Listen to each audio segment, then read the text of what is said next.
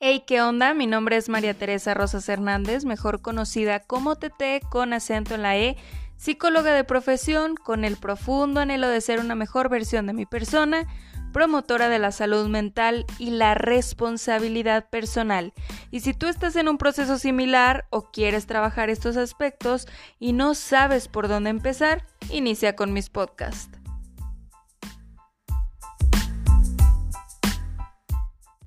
Hey, ¿qué onda? ¿Cómo estás? Yo estoy muy contenta por estar compartiendo un día más aquí contigo en este podcast que es más tuyo que mío. A prueba y error, yo soy Tete con acento en la E, host de este podcast, reitero. Eh, muchas gracias por acompañarme una semana más. Te juro que, que este tema te va a gustar, ya que esta semana o este mes, pues estamos festejando muchísimo el amor. ¿Y quién de nosotros no ha estado enamorado en algún momento? Y justo cuando nos enamoramos nos surgen muchas dudas. No sé si te ha pasado. A mí en lo personal sí, en un montón de relaciones en las que he estado, sí me, me surgían dudas respecto a que si la otra persona sentía lo mismo, que si me quería con la misma intensidad, que pensaba que si era algo temporal o si era algo para siempre. Y pues no todos nos enamoramos de la misma manera y tampoco todos sentimos igual. Esto es importante a ubicar. Cuando lo verbalizamos de la manera en que decimos estoy enamorado, inmediatamente surge una mezcla de sorpresa, de ansiedad, de felicidad eh, contenida y de duda también. Nos preguntamos una y otra vez si la persona siente lo mismo que nosotros y nos encantaría obviamente que así fuera, que la relación fuera semejante, que fuera correspondida, que fuera equilibrada. Sin embargo, a veces nos encontramos con pequeñas disonancias que nos llenan de incertidumbre. Hay quien ama y necesita al otro en exceso, pero también hay personas que necesitan menos que otras personas. Seamos conscientes respecto a que lo sano es estar en una relación madura, responsable, donde se es consciente de que amar no es coincidir en todo, sino que a pesar de las discrepancias que pueda llegar a haber, te esfuerzas para llegar a acuerdos. Estar en una relación se trata de un viaje de crecimiento y de descubrimiento también. Obviamente no todos, reitero, amamos de la misma manera, ni con la misma intensidad y, de hecho el campo de la psicología pues ya lleva décadas estudiando este tema. Una de las aportaciones más interesantes fue la que dejó el psicólogo John Lee en su célebre libro Los colores del amor, te lo diría en inglés, pero hashtag no sé pronunciar. Según este experto en amor y sexualidad de la Universidad de Toronto, cuando nos decimos aquello de estoy enamorado, podríamos pensar también en una serie de colores, o sea, él lo, relaciona y lo liga a los colores.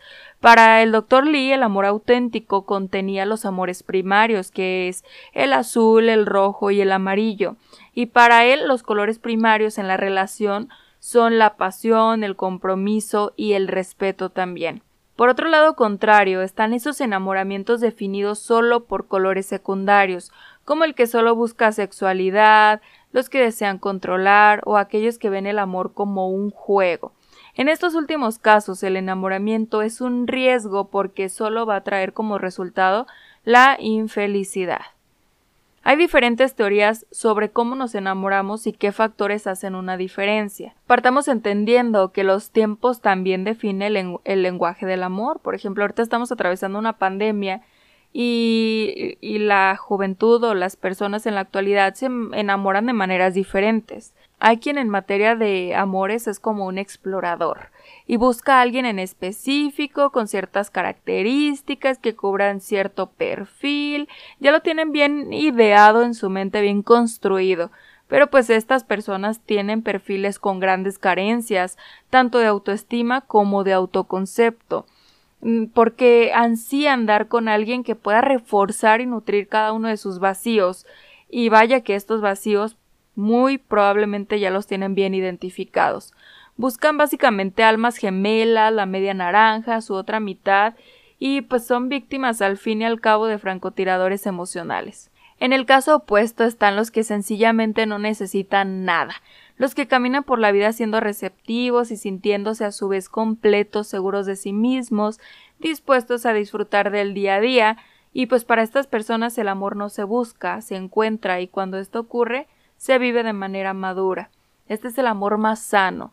Pero si nos ponemos a analizar respecto a los amores que hemos vivido a lo largo de nuestra vida y en las diferentes etapas de la vida, pues siempre es diferente. Sí, a lo mejor hay personas que repetimos ciertos patrones conductuales, pero las necesidades que tenemos muchas veces no son las mismas. Por ejemplo, cuando estamos en la adolescencia tenemos este ideal de no voy a generalizar porque todos tenemos ideales diferentes, pero sí como que idealizamos más el amor. Vamos creciendo, llegamos a la edad adulta, somos adultos jóvenes y, y lo que buscamos es básicamente alguien que complemente nuestra estabilidad o buscamos ya no estar arriba de una montaña rusa, sino que necesitamos estar con alguien que esté abajo del columpio, que que sepa lo que quiere, que sepa lo que busca, que tenga sus valores bien definidos. Bueno, ya me estoy proyectando, olvídenlo. Hay enamoramientos también que entran directamente por los ojos y creo que esto es más que nada como en la adolescencia. En ocasiones sí se puede descubrir que tras ese rostro perfecto pues esconde una persona excepcional, pero ¿qué tal si te sorprende que era solo el estuche y por dentro no había absolutamente nada? En otros casos el enamoramiento llega con ese día a día donde las conversaciones cara a cara o la complicidad se construye al ritmo de WhatsApp o de diferentes aplicaciones como Messenger, como o también en Instagram. Y sobre todo pues por esta pandemia no no hay mucha opción. hay muchísimas formas y mecanismos por los cuales aparece pues este sentimiento de enamoramiento. Muchas veces la ilusión y el amor puede ir creciendo de estas y un montón de maneras más. Lo que pasa después es lo que realmente determina eh, cómo va a ser esa relación. Cuando abrazas con decisión, con compromiso, con responsabilidad y con mucha madurez la relación, pues obviamente esto funciona de mejor manera. Siguiendo el tema, ¿qué pasa si tú estás sumamente enamorado de la persona, pero te das cuenta de que el amor tiene que terminar. Y el amor tiene que terminar porque ya no es funcional para uno o para los dos. El amor necesita complementos para que una relación funcione. No por amarnos mucho somos más felices o vamos a resolver todos los problemas cotidianos que puedan llegar a surgir. Tanto es así que son muchas las parejas que acaban rompiendo, a pesar del afecto, la pasión y el amor que se puedan tener. ¿Por qué sucede esto? ¿Por qué se, se separa una pareja que se quiere? Y puede que ya te haya pasado el hecho de, de terminar o tener que dejar a la persona que amas, tener que despedirte, tener que decirle adiós para siempre, a quien probablemente pudo haber sido todo para ti y que al final todo terminó en nada. Eh, rupturas que esconden algo más que la simple incompatibilidad, el peso de la rutina, los problemas de comunicación, los problemas eh, en temas sexuales, etc. Hay personas que durante la relación suelen experimentar numerosas partidas, idas y venidas, hasta terminar en una ruptura final. Hay distanciamientos, hay reinicios, abundan los esto no funciona, mejor nos damos un tiempo, o y si lo intentamos de nuevo, pero hagámoslo bien esta vez. A pesar de todo esto, eh, muchas veces parece que nada sirve, porque el amor en esa etapa final ya es doloroso. Ya hiere y las medidas que se toman solamente van haciendo más grande la herida.